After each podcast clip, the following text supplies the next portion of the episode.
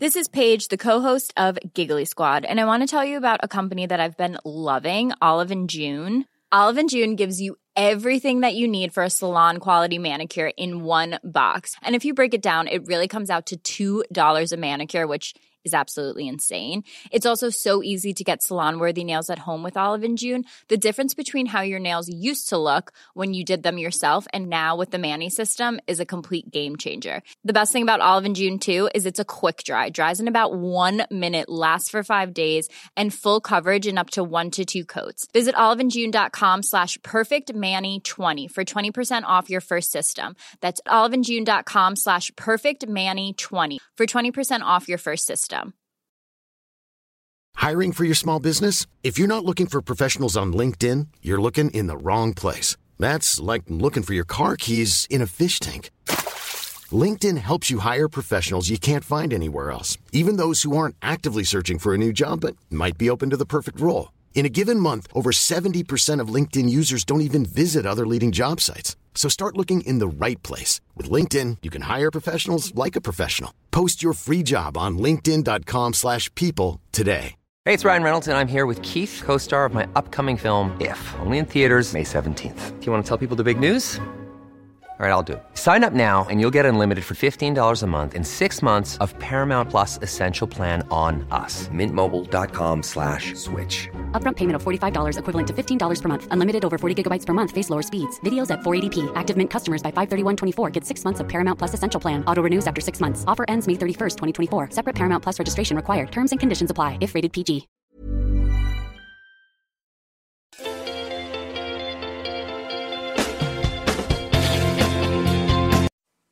Hola, bienvenidos a Camino al Éxito. Hoy hablaremos sobre muchas gracias, qué amables. Para mí es un honor estar aquí esta noche con ustedes nuevamente y además, bueno, pues este sueño que se ha convertido en realidad, ya que hemos tenido la oportunidad de sumar, sumarnos a este gran proyecto que tanto Eduardo como Mirta Ñaños han deseado y decidido que Perú, Perú una nueva generación de triunfadores y gracias a su patrocinio tenemos esta oportunidad, una convergencia en la cual participan cientos de personas para poder llevar a cabo este tipo de eventos. Muchísimas gracias a los señores Eduardo y Mirtañaños por este sueño convertido ya en realidad. Un aplauso a ellos, por favor.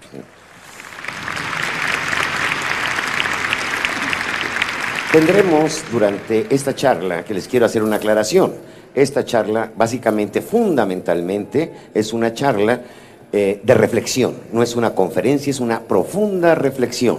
Y vamos a hacer 63 preguntas. 63 preguntas, Sócrates decía que lo importante es preguntar. A través de preguntar y preguntar y preguntar hemos encontrado muchas verdades, muchos valores y muchas realidades. Lo que pasa es que de niños preguntamos, ya cuando somos adultos ya nos da pena preguntar no vayamos a preguntar alguna cojudez, por ejemplo. Y se nos olvida que si no preguntamos, difícilmente vamos a descubrir la verdad. Entonces vamos a preguntar, como decía Sócrates, prefiero morir a dejar de preguntar. En segundo lugar, voy a utilizar 46 metáforas. Las metáforas son pequeños cuentos, son producto de la fantasía combinado con un poco de la realidad. Y esto es un cuento. Hago la aclaración porque en alguna ocasión se me ocurrió decir que Dios había puesto una tienda. No lo van a creer ustedes, pero las 22 líneas telefónicas de nuestra oficina en México estuvieron sonando durante toda la semana de gente que preguntaba la dirección. Yo sé que hay maderas que no agarran el barniz, ¿sí? Entonces, por favor, son cuentos. Y por último, voy a anotar 15 conceptos que me gustaría, si tienen papel y lápiz, anoten, por favor, estos 15 conceptos que son esenciales y fundamentales precisamente para el desarrollo de nuestra conferencia. Bien, damas con don de mando. Y curiosamente, a mí me ha pasado que el tema de la mujer ha sido para mí una verdadera pasión. Ha sido una pasión fundamental puesto que mi último libro, que es precisamente la importancia de ser mujer, le he dedicado bastante tiempo por la trascendencia que tiene el papel de la mujer. Entonces, por favor, aquellas señoras que vengan con su marido o con su novio, no lo dejen salir, agárrenlo. Lo que va a escuchar tal vez le puede hasta espantar. Entonces, por favor, bloqueen las salidas, que no salga ningún señor, porque esta noche no se la van a acabar. Y por otro lado, pónganse cómodos, muy cómodos. Ustedes saben que cuando la violación es inminente, hay que aflojar el cuerpo. Y no se muevan para que no goce el enemigo. ánimo. Bien, si quieren aplaudir, aplaudan, pero con ganas, si no, no aplaudan, ¿sí?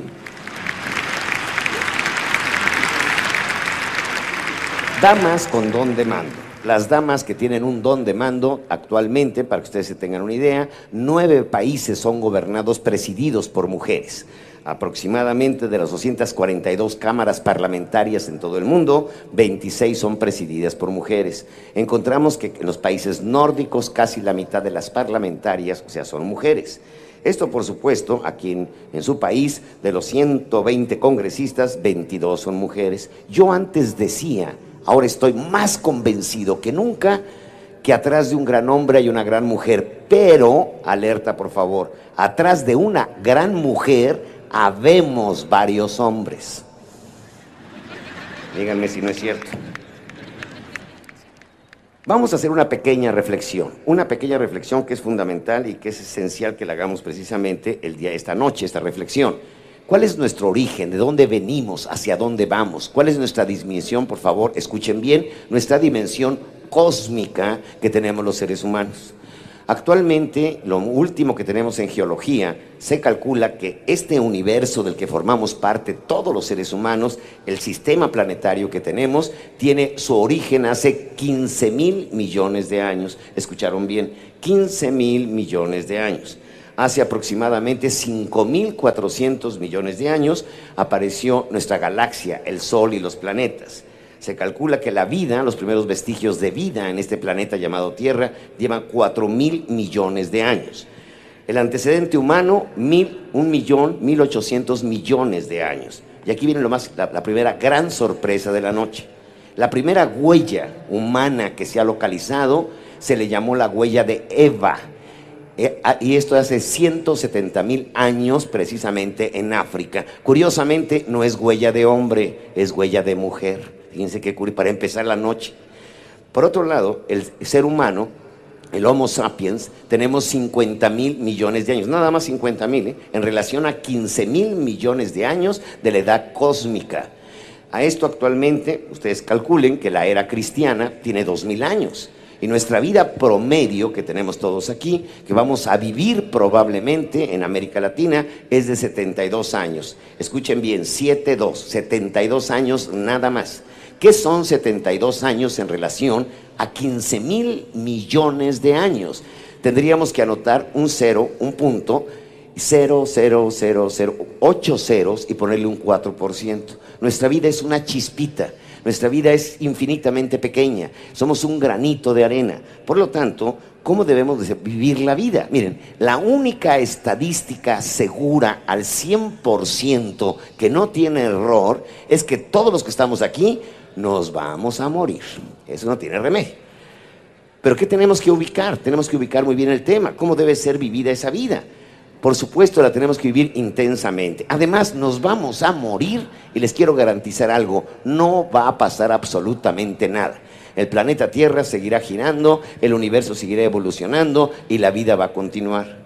Dicen que una vez el, abad de una gran congregación, de la congregación franciscana, el abad, o sea, el más picudo de todos, de la, Santa Mafia, ese día amaneció realmente muy angustiado. Dijo, ¿qué pasa si me muero?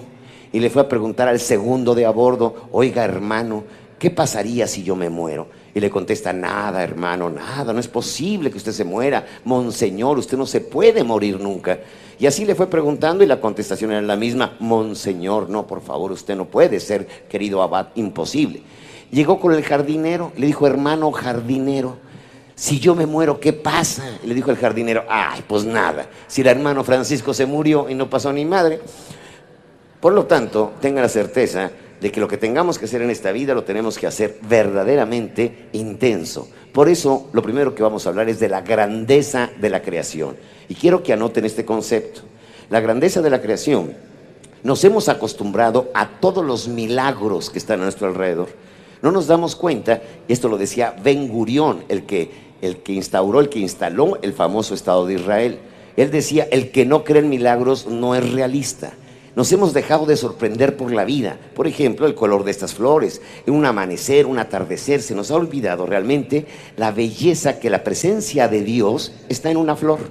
La presencia de Dios está en un granito de trigo. La presencia de Dios está en todo el universo que precisamente está a nuestro alrededor. Bien, si la vida es tan corta, ¿cómo debemos de vivirla? Lance Oliver, un gran, eh, un gran actor inglés, decía, no hay papeles pequeños en una obra de teatro, no, no, hay actores mediocres, hay actores mediocres, que es muy importante. Fíjense en la propuesta que les voy a hacer esta noche. Me gustaría que declaráramos esta noche como delito y pecado, también para involucrar a toda la Santa Mafia también, y pecado, de que la mediocridad debe ser delito nacional. Y se los voy a demostrar en una forma muy simple. A ver, ¿cuál es la diferencia entre violación y seducción? ¿Saben cuál es la diferencia? Tiempo nada más. Échale tiempo y vas a ver. Pero el mediocre, como no tiene tiempo de seducir, ¿qué hace? Viola. Como el mediocre no quiere trabajar para adquirir un automóvil, va y roba. Como aquel tipo mediocre que fue contratado por las naciones, nuestros políticos, en lugar de servir, pues roban. Y resulta que el caldo de cultivo es la mediocridad. Por lo tanto, vamos a declarar esta noche como delito nacional precisamente la mediocridad. Es algo que es fundamental. Bien. Paso número dos, vamos a romper paradigmas. ¿Qué significa romper un paradigma? Un paradigma es un esquema mental. Un paradigma es un patrón de pensamiento. Hemos pensado así durante muchos siglos, durante mucho tiempo, y hoy esta noche es una noche para desaprender. Vamos a romper paradigmas, vamos a hacer conceptos diferentes, tenemos que abrir la mente. Les garantizo que pensar no duele. ¿eh? Algunas gentes creen que duele, pero no duele. Entonces, por lo tanto, tenemos que abrir el cerebro porque es como un paracaídas. Si no lo abrimos, santo madrazo que nos damos. Entonces, vamos a abrir el cerebro, por un lado. Y por otro lado, una consideración que casi siempre hago en todas mis charlas. Cuando salgo de la plática, me dicen, Miguel Ángel, lo que dijiste le cayó como anillo al dedo a mi compadre. ¿Y a ti no te cayó ningún anillito? No, a mí no. A mí no. Yo antes me creía perfecto, ahora ya estoy convencido. Cuando empiezo a observar hacia el público, de repente veo que se empiezan a codear. Oye, cojudo, esto es para ti, ¿eh? Escucha bien. A ver, levanten la mano. ¿Quién está pensando que el que debería estar aquí es el huevón de su jefe? Nadie levanta la mano, ¿eh? Porque el jefe está presente. No, jefe, usted no, no, no, usted no. Miguel Ángel habla de otros que no vinieron el día de hoy, sí, sí.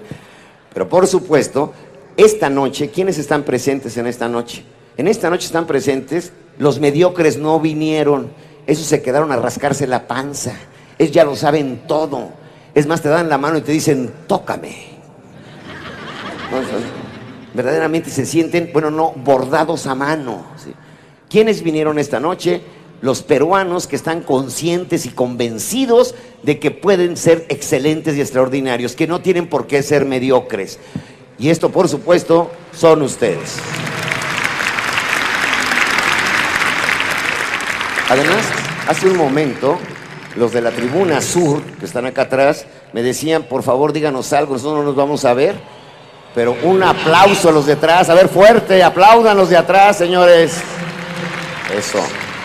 Gracias. ¿Pero qué sucede? Bueno, aquí están todos, aquí, aquí están todos, todos, todos los que realmente están convencidos y decididos realmente a que nos podamos superar y podemos ser mejores. Bien, vamos a empezar con las 10 diferencias, anoto 10 diferencias, 1-0, entre hombre y mujer, que son eh, fundamentales. Mujer y hombre, binomio para triunfar.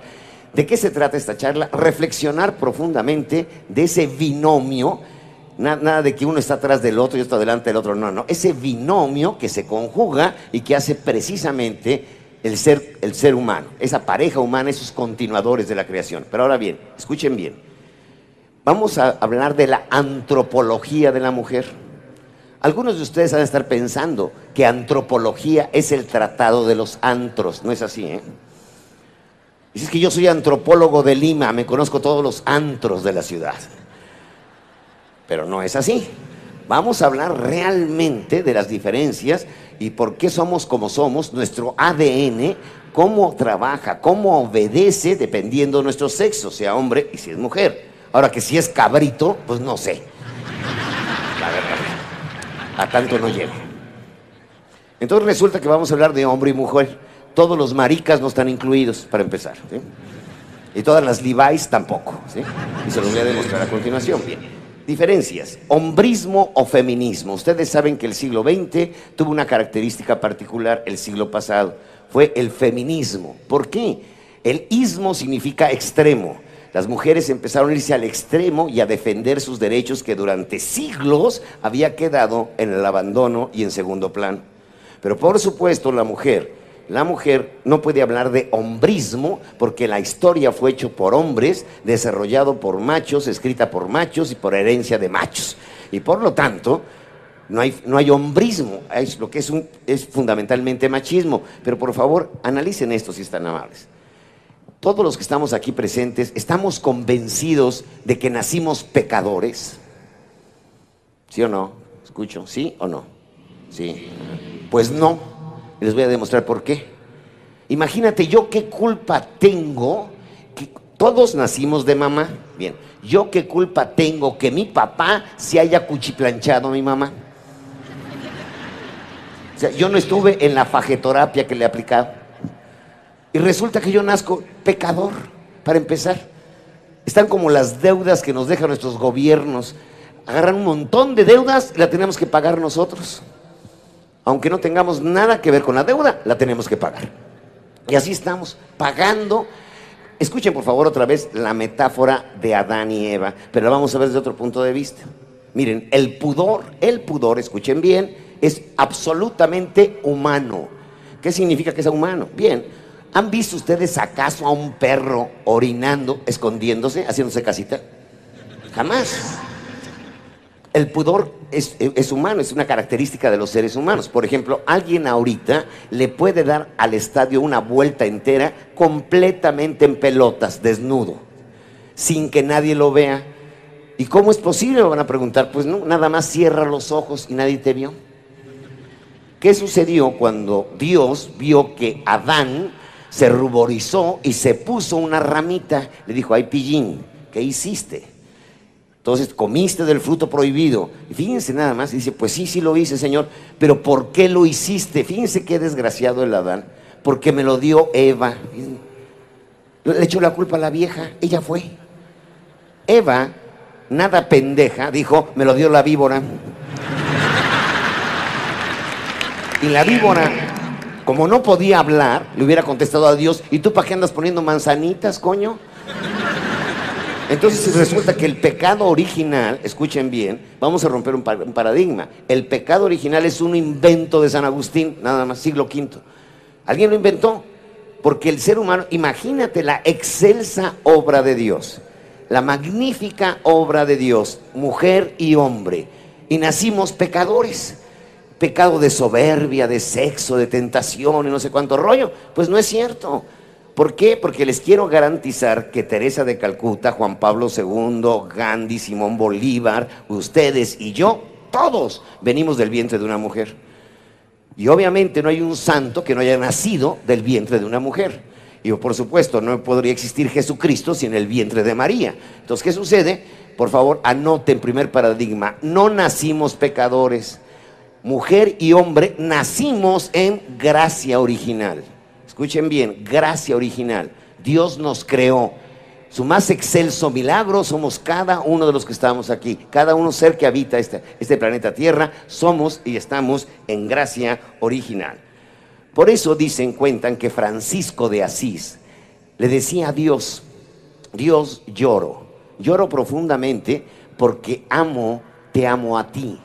Y no solamente eso, amo las flores, amo las estrellas, amo el horizonte. Y dicen que Dios le contestó, no llores, Francisco. Ah, porque le dijo Francisco, y además de todo eso, amo a Clara. También amo a Clara, que es mujer. Y por eso lloraba, porque él creía que estaba en conflicto porque amaba a una mujer. Bueno, dicen que Dios le contestó, Francisco, no llores. Yo te amo a ti, amo las flores, amo las estrellas, amo el horizonte y te quiero avisar algo, también amo a Clara. Porque ambos, hombre y mujer, somos hijos de Dios.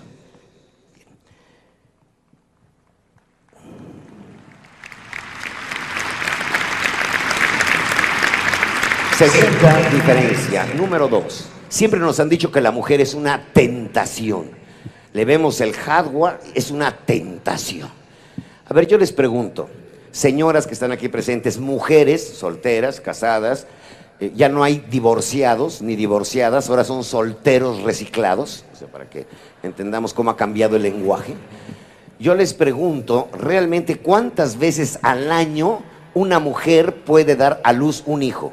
¿Cuántas veces al año? Una. ¿Y los hombres cuántas veces pueden embarazar a una mujer en un año? Algunos hasta varias veces al día. Entonces, ¿quién es el promiscuo, el hombre o la mujer? Pues obviamente el hombre. Ustedes lo van a ver más a, continuación porque lo hace, porque lo hacemos los hombres. O sea, tenemos un, un detonador genético que nos lleva a eso. Bien, número tres. Siempre se ha hablado que las mujeres tienen un sexto sentido, como que son adivinas. Las mujeres tienen en su ADN, ya lo traen, tengan hijos o no, traen un sexto sentido. ¿De dónde viene este sexto sentido? Cuando la mujer pasa ese proceso mágico y maravilloso de la maternidad, resulta que como el niño no habla, él no puede comunicarse, entonces ella empieza a adivinar y le empieza a adivinar si le duele la muela, si le duele la encía, si le duele una piernita, si tiene calentura. Y como el niño no habla todavía, balbucea, la mamá se empieza a entrenar como adivina. Y entonces empieza a desarrollar lo que se llama su sexto sentido. Les voy a hacer una aclaración, señoras. A veces se van al extremo, creen tanto en su sexto sentido que de repente les dan unos ataques de celos cuando no ha sucedido nada. Condenado, este me está poniendo el cuerno, como que me late. Pues te late más, pero no has hecho nada. Si no lo has visto, no, no, no, no, no. Yo ya lo siento. Tengo una esmeralda, una esmeralda en la mano y te digo, oye, tengo una esmeralda en la mano. ¿Qué me dirías? A ver, muéstramela. Pero la mujer no lo ve, dice, no, no, sin verla. Yo sé que este desgraciado me está poniendo el cuerno. Entonces los celos ven muchas veces cosas que no son ciertas. Cuidado con este sexto sentido. Cuarta diferencia. ¿La mujer es competitiva o es cooperativa? Fíjense bien, competitiva o cooperativa. ¿Cuál es el origen del hombre en su ADN? Es un cazador. Hace 170 mil años cazando, 50 mil años el hombre sapiens cazando. Salíamos a cazar. La mujer que hacía recolectar, ella guardaba, almacenaba. ¿Ustedes creen que actualmente la mujer sigue almacenando? Claro, la mujer es la que precisamente busca el ahorro, trata de hacer un acopio, sigue siendo una cooperativa, es una recolectora, guarda por si este huevón se va. Si no cierto. Y además les quiero decir, ¿eh? aquí en este país, como en el mío, el 50% de las madres son solteras. O sea, el huevón se fue. O sea, no tuvo la responsabilidad de ser proveedor. Es algo que es muy importante. Todos los hombres tenemos una, una misión en la pareja, tenemos que ser proveedores de nuestra familia. Pero hay muchos que les vale y se largan y se le olvidan de eso cuando la mujer es cooperativa, el hombre es competitivo por naturaleza. ¿Quién protege al pequeño? Por supuesto, la mujer. No hay una posibilidad en un millón, escuchen bien, una posibilidad en un millón que un niño pueda sobrevivir si no hay alguien que lo asista en los primeros dos años de vida. Se muere, queda abandonado. Se nos pierde ese pequeño. Bien, cuarta diferencia. En la pareja, en la pareja, fíjense, mujer y hombre, ¿quién es la parte práctica y quién es la parte administrativa? La mujer, perdón, la parte espiritual. ¿Quién es el hombre o la mujer? ¿Quién será la práctica o el práctico y quién la parte espiritual? ¿La mujer, ustedes creen, será práctica o espiritual? A ver, ¿qué creen que sea, espiritual o práctica? Grítenlo. La mujer es eminentemente práctica. El hombre es eh, básicamente espiritual y se los voy a mostrar a continuación. La mujer tiene un pensamiento en red. ¿Qué significa pensamiento en red? La mujer puede pensar en 10 cosas diferentes en forma simultánea. Está en la cocina, está cocinando, está escuchando la radio, está hablando por teléfono, está regañando al chamaco, está sacando al perro, todo al mismo tiempo. El hombre es focal. El hombre nada más se concentra, nos concentramos en algo, en algo nada más. Hagan, la prueba. Dale tu hijo, bebito, dáselo a papá. Cuando lo toma el hombre, el bebé, se queda hecho un pendejo y ya no sabe qué hacer. Haz algo, no puedo. Porque los hombres somos focales, nada más podemos hacer una a la vez, no podemos ver la tele y tejer. Es más, cuando nos echamos en reversa en el coche tenemos que bajar el radio. Somos focales. Por ejemplo, la mujer es mejor administradora en cualquier empresa. Administra mejor que el hombre. ¿Por qué? Porque tiene ese pensamiento en red.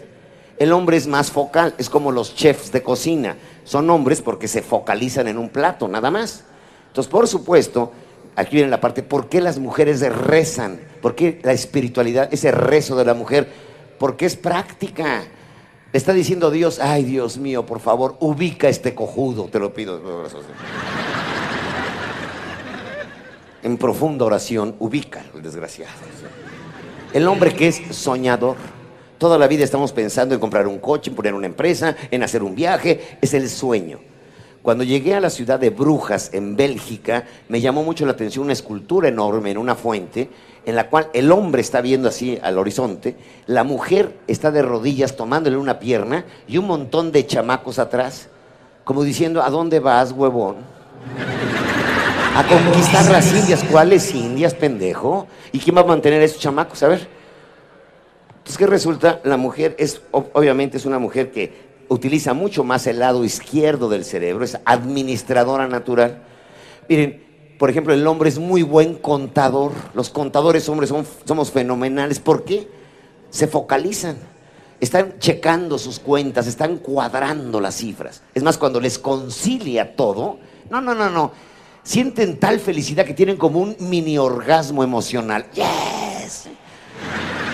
¿Por qué? Son focales. Somos vocales. Aplaudan si quieren los contadores que están presentes. Ha de haber un montón de ciencias económicas. Bien, la mujer, fíjense bien, voy a la sexta diferencia. ¿Es auditiva o es visual? Escuchen bien. ¿La mujer es auditiva o es visual? Fíjense muy bien lo que vamos a hacer ahorita. Vamos a hacer una experiencia. Quiero que se imaginen, el lado derecho del cerebro es imaginación, que se imaginen ahorita a un hombre alto, rubio, estilo Malboro en su caballo. Y que canta más o menos así, a ver si identifican la voz. Lucero azul y no estabas tú. ¿Y cuántos están enamorados de ella? Pues una barbaridad. ¿Por qué? Porque la mujer es auditiva. Si escucha lo adecuado, afloja. ¿Cómo ves? Y el hombre es visual. Ustedes ven a un grupo de hombres, escuchan unos tacones y todos los hombres volteamos. Somos visuales. Obviamente, ¿por qué la mujer tiene que cambiar de peinado, cambiar de blusa, de bolso, de, todo? ¿Por qué? Porque el hombre es visual. El hombre siempre así, anda nada más como a la cacería, buscando. ¿sí? Y la mujer tiene que estarse arreglando. Por supuesto, aquí hay una cosa que es muy importante. Fíjense muy bien. A las mujeres les recomiendo algo. En la mañana no se arreglen, decórense. De verdad, el hombre es visual. Pónganse guapas, hermosas, preciosas. Lo mejor. No se trata de dinero. Se trata de que tu hombre es visual. Y por lo tanto, tienes que estar consciente de que él siempre va a estar así, visualmente. Hay señoras, no, no, no. Los domingos sobre todo, qué facha. Es el día de la facha nacional. Se pone su bata original de hace 15 años. Se le leen todos los mondongos en cada lado. Utiliza unas medias coloradas desteñidas cuando su marido jugaba fútbol hace un montón de años. Trae unas pantuflas que parecen de charol, pero eran de peluche. Y es un chalecito morado para el frío. Con su escoba volando por toda la casa. Y le pregunta al marido, ¿no te vas a arreglar? No, porque hoy no viene nadie. Yo soy nadie, pendeja, o sea, para empezar. Luego, fíjense, aquí viene, es interesantísimo. ¿No han escuchado esas casas que tienen doble piso y de repente están los dos señores solos y la señora está allá abajo y se oye un ruido y el marido grita, ¿quién anda ahí? Y contesta la mujer, nadie, soy yo. Fíjense, la señora nadie vive ahí. Entonces, por favor, señoras, arréglense, pónganse guapas, sean coquetas. Una mujer que no es coqueta, que no se arregla, que no es así. ah. La belleza interior se expresa en la belleza exterior. En la mañana, cuando te arreglas, vete en el espejo y di, este es el empaque adecuado. Traigo el empaque correcto para el contenido. Imagínate que vas a comprar un perfume Paloma Picasso o Chanel y te lo dan en una cubeta de chaca chaca. Pues no, no te lo vas a creer. El empaque es importantísimo. Ahora, voy con los señores. Señores, la forma que nosotros necesitamos conquistar a una mujer, aunque no lo crean, las palabras son- se las lleva el viento, no. Es importante las palabras. La mujer es auditiva. Es la mujer que le pregunta a su marido, oye mi amor, ¿me amas? ¿Y por quién crees que trabajo, cojuda?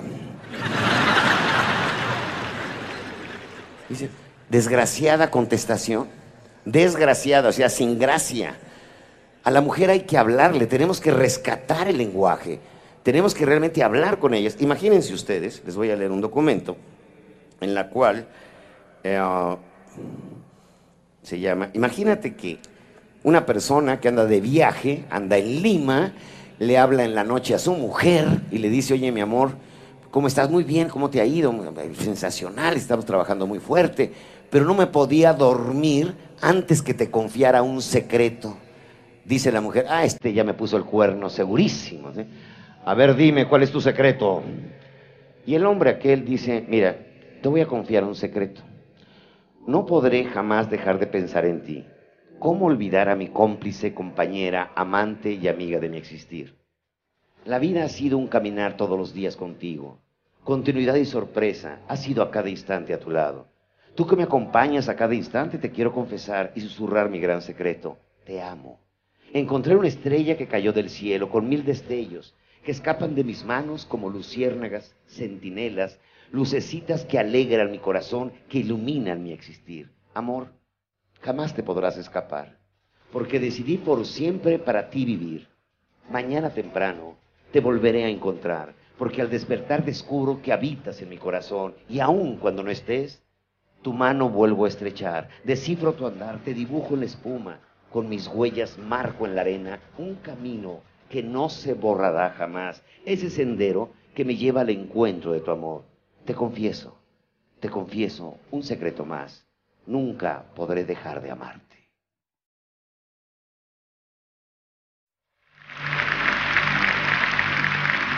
Y dirán ustedes, ah, pero qué cursi es Miguel Ángel. El día que te digan eso, se te caen los bloomers, me cae. ¿Por qué? Porque la mujer es auditiva. Miren, por favor, esta noche si vienen con su pareja, invítenle a cenar. Pero no le inviten a cenar un mondongo.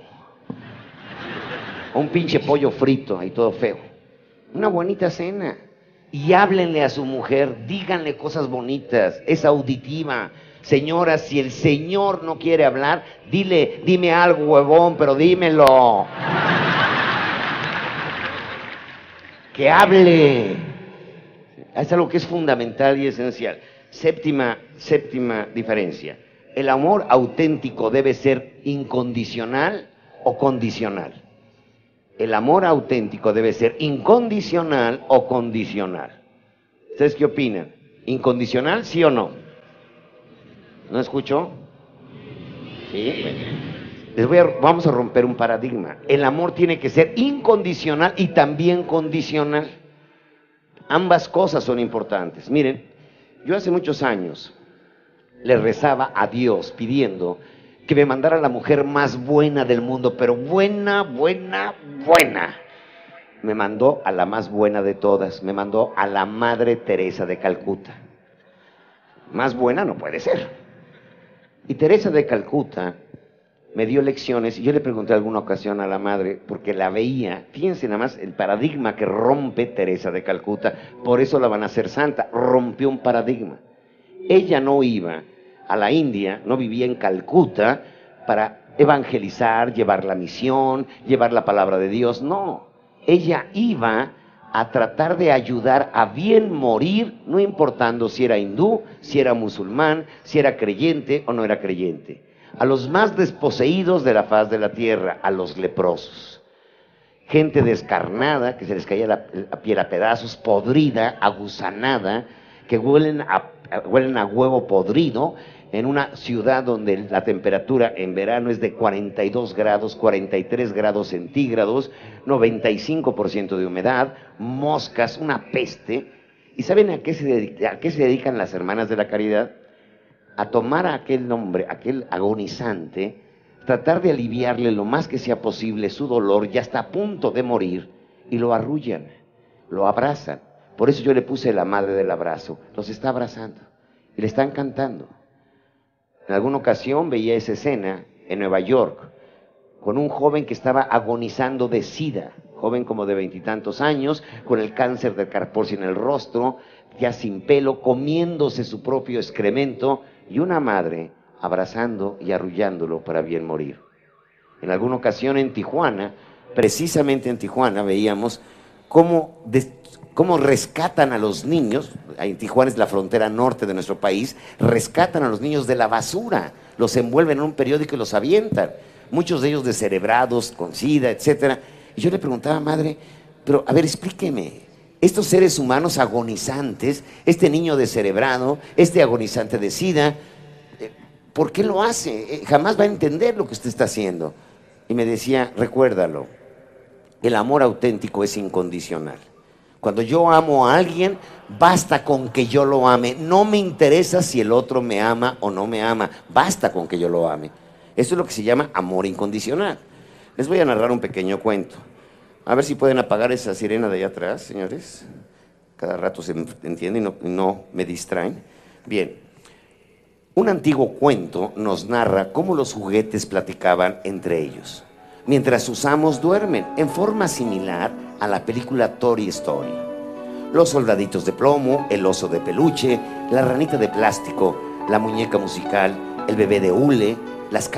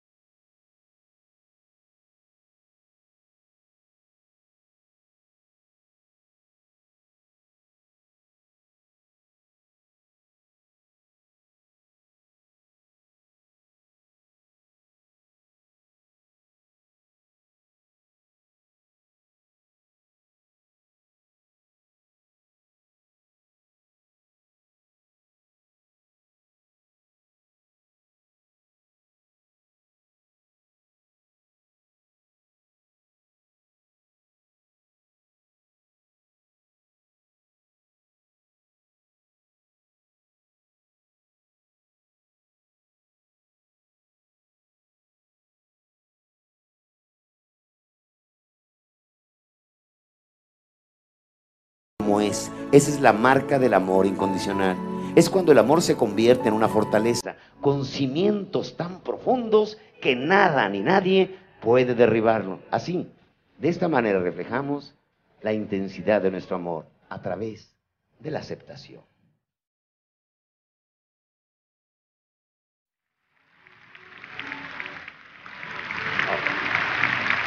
El amor incondicional, ¿dónde lo vemos? Lo vemos en el amor materno. La mujer no, no, no ama a su hijo, pero sobre todas las cosas lo trae en su vientre. Cuando sale es capaz de darla, es más, cada una de ustedes cuando dio a luz, arriesgó su vida por ese ser humano. ella realmente entra a riesgo de muerte. Cuando entra a la sala de, expulsión o cuando viene la partera, al momento de nacer, ella puede morir. Ella está arriesgando su vida. ¿Qué puso el papá? No me lo digan. Todo el mundo sabemos. ¿eh? Y además se fue. Entonces es impresionante. La mujer ama por naturaleza en forma incondicional. Y el hombre por naturaleza, ama en forma condicional. Le pone condiciones a los hijos. ¿Por qué? Porque la vida te pone condiciones. Para ingresar a este estadio había que estar a una hora, era una condición. Si entro a trabajar me ponen condiciones. Si quiero aprobar la universidad me ponen condiciones. Si quiero eh, lograr un matrimonio hay condiciones. Entonces al hijo le tenemos que dar condiciones. Fíjense muy bien, si un padre y una madre le dan todo, todo, todo a su hijo a cambio de nada, ¿saben qué van a hacer? Un huevón graduado. ¿Sí? Porque el tipo va a querer quererlo todo y no va a dar nada. ¿Y tú cómo fuiste educado? Para ser huevón. Muchas gracias.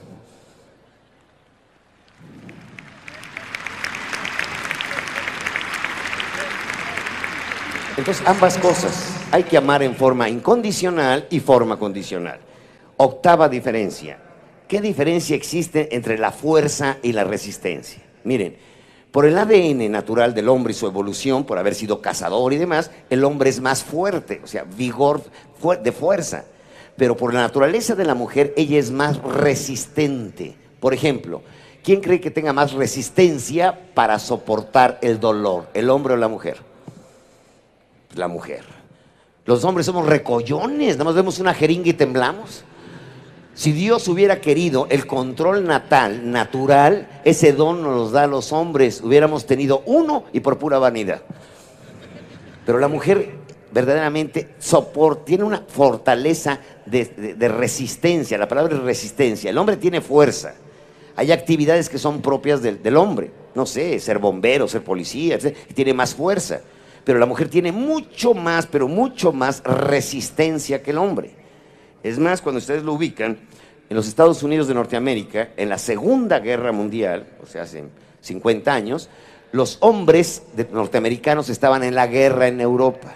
Entonces pusieron a las mujeres a cubrir los puestos en las fábricas donde estaban los hombres que se habían ido a combate. Bueno, hasta la fecha, hasta el año 2004, no han logrado la productividad que lograron las mujeres en, en el medio fabril. ¿Por qué? Porque la mujer es por supuesto, más resistente. Ahora, las ciencias, el arte, las matemáticas, la música, fíjense, estoy diciendo la ciencia, el arte, la música, uno es con E y otro es con la, porque no tienen sexo. No tiene sexo ni las matemáticas, ni la biología, ni la química. Cualquier ser humano, hombre o mujer, lo puede desarrollar. Por eso es muy importante entender la diferencia. El hombre tiende a la fuerza, la mujer a la resistencia. Novena diferencia. ¿Quién elige normalmente a la pareja? ¿El hombre o la mujer? ¿Quién creen ustedes? ¿Saben quién elige? Es la mujer. Es impresionante. Los hombres nos creemos conquistadores. No es cierto, nos conquistan ellas. Es más, dos chicas aquí guapas, bien arregladas, esta noche se van a cenar porque pues no tienen galán todavía. Llegan al restaurante y eligen al cojudo que les va a pagar la cuenta. Y además el imbécil dice el día siguiente, me ligué dos chavas. Sí, claro, claro. Te lo vamos a creer. La mujer es la que elige. Por favor, cuento. Por favor, su imaginación. Préstenme toda su atención, por favor. Escuchen. Imaginen que don Juan Tenorio, el gran seductor, se murió como todo se murió y llegó al cielo. Pero antes de a la entrada del cielo se encontró que había una valla completo de angelitas que decían que no debía de entrar porque era un gran seductor. Y don Juan, que asistió a un curso de Miguel Ángel Cornejo, sabía que la diferencia entre violación y seducción es tiempo. Entonces empezó a seducir algunas angelitas. Ya saben cómo son los seductores, ¿no? Y de quién son estas alitas, mamacita, ven ya saben. Y algunas angelitas empezaron a, pasarse al bando apoyando la entrada de don Juan. Y otras seguían oponiéndose. Le llegó el escándalo a Dios. Y Dios se asomó y preguntó a los ángeles, ¿qué pasa allá abajo? ¿Qué murmullo? ¿Qué lío traen allá abajo? Y le contestó una angelita, Dios, es que don Juan, el seductor, quiere entrar al cielo. Don Juan dijo, por favor, abran las puertas de par en par, saquen el tapete celestial, que venga la filarmónica en este momento. Vamos a recibir a don Juan como debe ser. La angelita sorprendida le dijo, Dios, explícame, ¿cómo va a entrar al cielo un seductor? Y le contestó Dios, entiéndelo, Él no es el gran seductor, Él es el gran seducido. Se enamoró de lo mejor de mi creación, que es la mujer.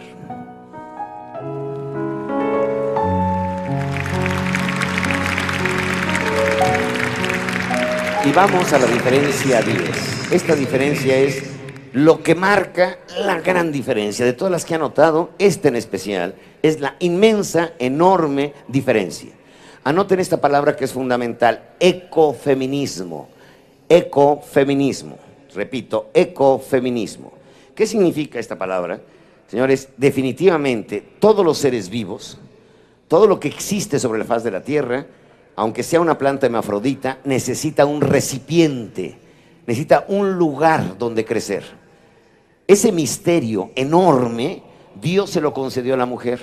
¿Se acuerdan ustedes del grial, famoso grial de, de, Jesucristo, que se piensa que es una copa y que el que beba de esa copa se hace eterno? Bueno, les quiero decir que el grial de Dios se lo dio al vientre de la mujer.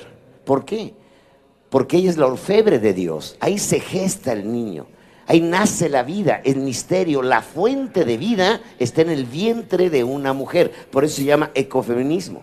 Miren, todas las mujeres que están ahorita presentes, que son madres, cuando ustedes tuvieron a su hijo, ustedes tenían la total y absoluta certeza de que el hijo era suyo. Todos los papás hacemos un acto de fe, ¿a poco no?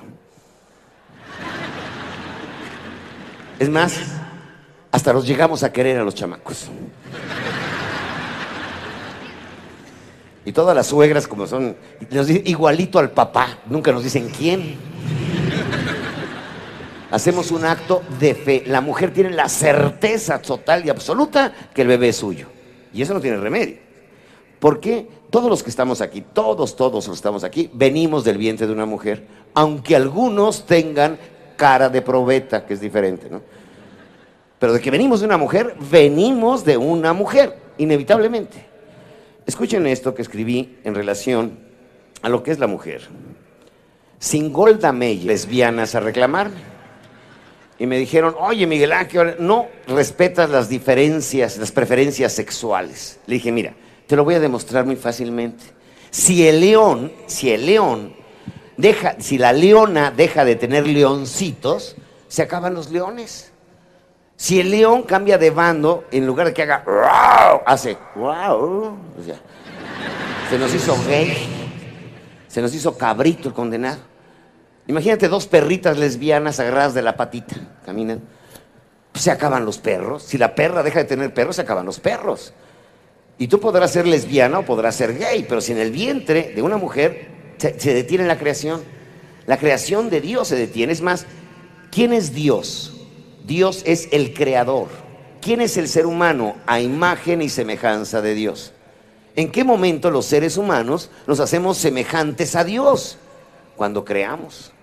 Y la creación no solamente es de hijos, la creación de ideas, de proyectos, la, parte creativa es la parte divina de Dios. Pero cuando dos hombres, cuando dos hombres o dos mujeres, ¿qué van a crear con sus cuerpos? No, se requiere el binomio extraordinario, mujer y hombre. Y de la nada, esos dos cuerpos, de la nada, escuchen bien, de la nada, surge la vida. Surge un ser humano excelso, extraordinario, la obra de Dios. En ese momento la pareja humana se convierten en co-creadores con Dios. Continúan la creación de Dios. Traer a un niño al mundo es convertirse en Dios, es dar vida. Miguel Ángel Bonarotti, el gran escultor y pintor, le decían su obra es perfecta, decía no, perfecto es cuando nace un ser humano. Es algo que es fundamental. ¿eh? La gente, paradigma equivocado, alerta, por favor escúchenme. Siempre nos han metido el rollo de que nacimos para ser perfectos. Mentira. Eso es una mentira absoluta. ¿Por qué? El ser humano, ¿quién tiene el ISO 9000 del ser humano perfecto? ¿Qué es ser perfecto a lo musulmán? Les voy a dar un ejemplo. Ser perfecta a lo musulmán todas las niñas entre 10 y 12 años, el 90% de las mujeres musulmanas son castradas. Les cortan el clítoris para que sean muy más perfectas como mujeres. Fíjate qué salvajada. ¿Qué es ser perfecto a lo judío, perfecto a lo latinoamericano, perfecto a lo gringo, perfecto en el siglo XX, en el siglo XXI, en el siglo XXIV? ¿Quién tiene esa definición? Nadie, no existe. Taylor de Chardin, jesuita, un gran pensador, un antropólogo católico, apostólico y romano, rompió este paradigma cuando dijo, Dios es infinito. Si la mujer y el hombre son a imagen y semejanza de Dios, nacimos para qué? Para ser infinitos. Por ejemplo, ¿cuántas letras tiene el alfabeto? 29 letras. 29 letras. ¿Cuánto se ha escrito con esas 29 letras? Y la pregunta de reflexión, alerta por favor, ¿cuánta, cuánta literatura falta aún por escribir? ¿Cuántas eh, cuerdas tiene una guitarra? Seis cuerdas. ¿Cuánta música se ha compuesto? ¿Cuánta música falta aún por componer? ¿Cuántas cuerdas tiene un violín? Cuatro. ¿Cuánta música falta por componer? Infinito. ¿Cuántas teclas tiene un piano? 84. ¿Cuánta falta aún por desarrollar en la música clásica? Es infinito. Entonces, ¿qué es el ser humano? Lo decía Taylor Sheridan. El infinito es Dios. Y el ser humano está llamado a ser infinito igual que Dios. Dios es infinito. Es una inmensidad enorme. Y el ser humano está llamado precisamente a la infinitud. El ser humano, por favor, anoten, nace para ser infinito, no para ser perfecto, nace para ser infinito. Yo te pregunto a cada uno de ustedes, de las 40 mil personas presentes, yo les pregunto, ¿hasta dónde puedes llegar? Tú no lo sabes. ¿Qué puedes realizar en tu vida? No lo sabes. ¿Por qué? Porque tienes un mundo de posibilidades. Infinitud tienes para lograr tus sueños se conviertan en realidad. Como infinitos pueden ser tus sueños. Como infinito fue pensar en vencer la rabia, o tener una bombilla eléctrica, o llegar a la luna, o lograr la libertad de nuestras naciones. Infinitos, infinitos, infinitos. Los seres humanos nacemos para qué? Para ser infinitos. Ahora bien, aquí es un concepto central de esta charla, de esta reflexión. La mujer nace líder. La mujer es un líder natural. Miren, los gringos se han desvanecido los sesos tratando de sacar las características de un líder. No existe tipología. Líder, por favor anoten, puede ser bueno o malo. Pero ¿qué cualidad tiene el líder? Tiene poder. Muy importante, poder. Aunque el tipo rebuzne y parezca asno, pero si tiene poder, es líder. Sencillamente puede dar o quitar. En un momento dado, ayer estaba con los, con los magistrados. Un magistrado es un líder, ¿por qué? Porque te puede condenar o te puede dar la libertad. Tienes el poder de dar. Y obviamente, fíjense ustedes algo que es muy importante. ¿Qué es la primera? Las tres, les voy a hablar de las tres funciones universales de un líder. Tres cosas hace un líder. No importa sector público, sector, sector privado, en una iglesia, en un campo deportivo, tres funciones. Número uno, un líder satisface necesidades. Seguimos al líder que nos va a satisfacer nuestras necesidades que nos va a dar de comer o que nos va a llevar drenaje al barrio o nos va a dar agua potable. Esa necesidad que tenemos nos hace seguir a un líder. Por supuesto, estábamos en Arequipa el día de ayer, había un paro y obviamente había un líder y lo seguían a ese líder porque iba a satisfacer una necesidad. Entonces lo primero es satisfacer necesidades. Número dos, resolver problemas. Aunque ustedes no lo crean, todos nuestros políticos son nuestros empleados y los contratamos para que resuelvan problemas. Desafortunadamente la mayoría nos meten más problemas. Estaba el otro día en un programa de televisión en México, en Monterrey, y me preguntaron, oiga, ¿qué sugerencia le da a los políticos de nuestro país? Y si se me ocurren varias cosas, dije. Número uno, que renuncien. Me dijeron algo más práctico, que se levanten tarde, entre 9 y 10 de la noche. Me dijeron, ¿por qué? Para que tengan menos tiempo de hacer cojudeces.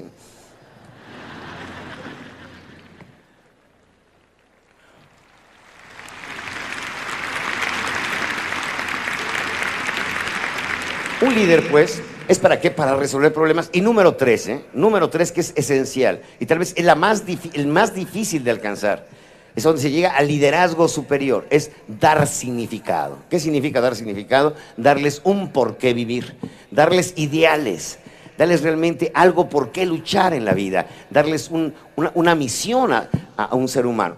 Vean ustedes a la mujer. Número uno, ¿qué hace? Satisface necesidades. Al niño lo primero es, lo tiene que atender, si no se le muere, se le va. Yo les pregunto a las mamás presentes, fíjense la reflexión, ¿Cuánta caca han lavado? ¿Cuántos vómitos han lavado? Una enormidad, una enormidad, bárbara.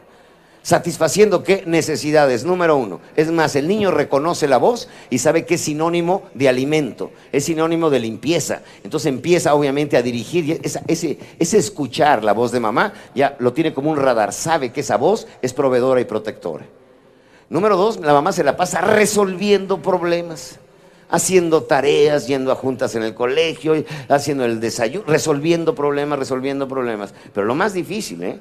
es darles precisamente un significado. Si- a ver, señores, una pregunta.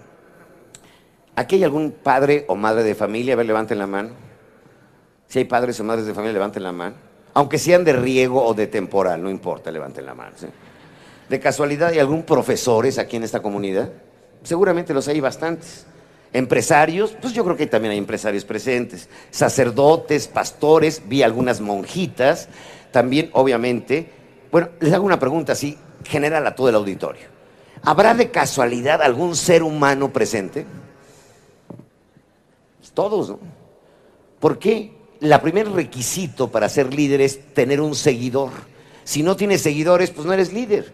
Pero todos los que estamos aquí tenemos un seguidor que soy yo mismo. Queremos que todo el mundo cambie, pero yo no soy capaz de cambiar. Quiero que cambie el gobierno, los políticos, el jefe, todo el mundo, pero yo no soy capaz de cambiar. No puedo autodirigir mi vida. Fíjate la pregunta. ¿Alguien podría ir por ti al baño? Ahorita de repente alguien se está moviendo así como que quiere irse al baño, ¿sí? Le podría decir el de al lado, oye, pues ahí te lo llevas, ¿no? Pues no podría. Lo mismo sucede con la vida. ¿Quién puede hacer alguien por tu vida? Tú, tú, nada más. Nadie puede ir por ti al baño, como tampoco nadie puede hacer un proyecto de tu vida. Tú tienes que hacer tu propio pro- eh, proyecto de vida.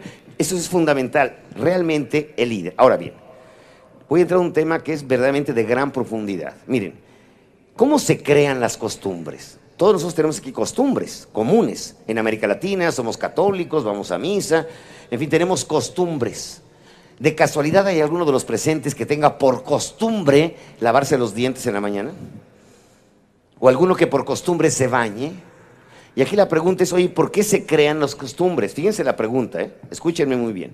¿Por qué la mujer habla más que el hombre? La mujer habla más que el hombre. Está probado que habla al doble de velocidad del hombre. Es más, son impresionantes. Hablan al mismo tiempo y se entienden. Ayer estaba parado, llegaron dos señoras a hablar conmigo. No, no, no. Me me tuve que salir de en medio porque tres minutos más y me dan daños irreversibles al cerebro. Qué impresionante. Pero ¿por qué la mujer habla? eh? Antropológico. ¿Por qué la mujer habla más que el hombre? Comprobado en neurociencia. Por una razón muy simple. Las mujeres educan. Si tiene 10 hijos, con el décimo hace la misma labor que hizo con el primero. ¿eh? Y le empieza a decir, esto se llama tarjeta, eso se llama árbol, eso se llama foco, ese huevón que ves allá es tu papá. Y habla, habla, habla, habla, habla, habla, todo el día habla. ¿Y, cuántas veces te repitió tu mamá? Lávate los dientes, lávate los dientes, lávate los dientes, lávate los dientes, lávate los dientes. ¿Cuántas- Haz la tarea, haz la tarea, haz la tarea, haz la tarea, haz la tarea. ¿Cuántas veces dijo mamá? Bañate, bañate, bañate, bañate. ¿Cuántas digo? Vamos a misa, vamos a misa, vamos a misa. Pues, obviamente, hasta el cansancio. ¿Hasta qué mamá te convenció de algo? Fíjense, muy importante lo que voy a mencionar ahorita. ¿eh? Nosotros vivimos de acuerdo a las convicciones que tenemos. Yo soy católico porque estoy convencido. Yo me baño porque estoy convencido. Pero hay, hay convicciones que te favorecen y hay convicciones que te pueden dañar para toda la vida. Por ejemplo, la mamá que le dice a su hijo, eres un pendejo. No, no, eres un huevón, igual que tu padre. Es más, lo vas a superar. Y luego se casa con una mujer que le dice, tu mamá ya me lo decía que eres un huevón. Y lo supera. ¿eh? Imagínate a Jaimito, vamos a utilizar un personaje que se llama Jaimito, un chiquito de siete años de edad. Imagínate que desde que tiene uso de memoria, porque de razón pocos la tenemos, de memoria, escucha a su mamá que le dice, hijo mío, venimos a un valle de lágrimas, venimos a sufrir la vida es dura y difícil. Y ve a su papá en la mañana que sale con una cara de pujido y pregunta a Jaimito, ¿a dónde vas, papá? Y le contesta, a trabajar, hijo mío. Y luego se lo llevan a misa. Y el cura le dice, y lo pagarás con el sudor de tu frente, naciste culpable, toma tu cruz. Y Jaimito así, ay, no me Y luego llega en la noche y papá llega con doble cara de pujido, doble. Con el cuello por acá, pero papi, ¿de dónde vienes? De trabajar, hijo mío. ¿De qué está convencido? Que el trabajo es una auténtica desgracia, pero una auténtica desgracia. O sea, realmente, ¿quién nos ha creado las convicciones, buenas y malas? Mamá. ¿De qué deberíamos llevar el apellido? De mamá. Ustedes hagan la prueba mañana, o sea, y es algo impresionante. Mañana cuando lleves a tus chicos a la escuela, al niño, no lo lleves como siempre, jaloneando, y órale, apúrate. El niño, para él es una desgracia ir a la escuela. Es un castigo ir a la escuela. A partir de mañana. Se lo vas a repetir hasta el cansancio y vas a ser triunfador y sonriente y va a ser un día excelente y naciste para triunfar. Claro, la primera vez que lo hagas va a decir, pinche vieja ya enloqueció. Pero si insistes, insistes, insistes y le vuelves a repetir al día siguiente y adelante y ánimo y entusiasmo, corres un riesgo, un riesgo enorme, tener un hijo triunfador. Tener un hijo triunfador. Por eso, señores, es algo que es muy importante.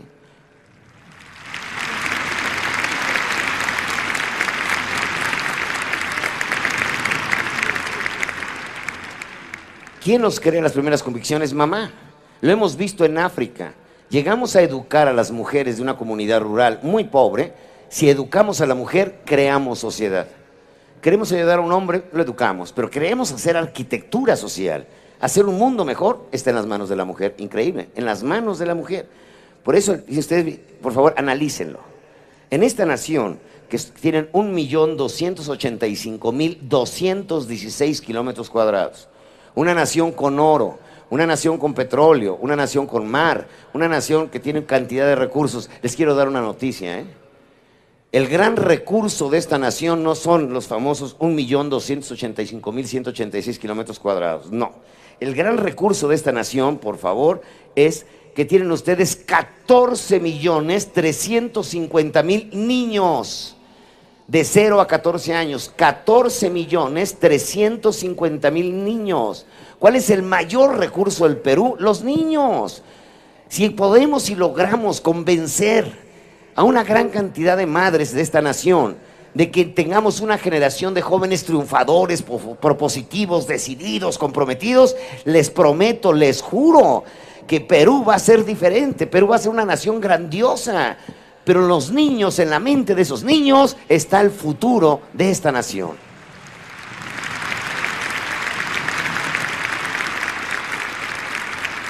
Y algo que es fundamental, y esto va para los jóvenes. Decía Maquiavelo, si quieres corromper a una nación, corrompe a sus mujeres, jóvenes, sobre todo los jóvenes, que veo muchísimos jóvenes esta noche, y jovencitas, por favor, tenemos que respetar el vientre de nuestras novias, el vientre de nuestras niñas. En ese vientre están los valores de esta nación. No corrompan ese lugar especial, ese grial divino, esa fuente de eternidad que es la mujer y su vientre. Respetemos a nuestras mujeres.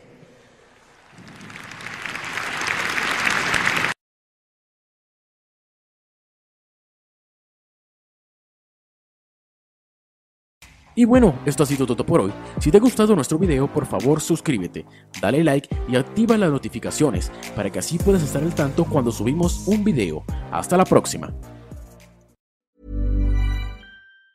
Mom deserves the best, and there's no better place to shop for Mother's Day than Whole Foods Market. They're your destination for unbeatable savings, from premium gifts to show-stopping flowers and irresistible desserts. Start by saving 33% with Prime on all body care and candles. Then get a 15-stem bunch of tulips for just $9.99 each with Prime. Round out Mom's menu with festive rosé, irresistible berry chantilly cake, and more special treats. Come celebrate Mother's Day at Whole Foods Market. Mom deserves the best, and there's no better place to shop for Mother's Day than Whole Foods Market. They're your destination for unbeatable savings, from premium gifts to show-stopping flowers and irresistible desserts. Start by saving 33% with Prime on all body care and candles. Then get a 15-stem bunch of tulips for just $9.99 each with Prime. Round out Mom's menu with festive rosé, irresistible berry chantilly cake, and more special treats. Come celebrate Mother's Day at Whole Foods Market.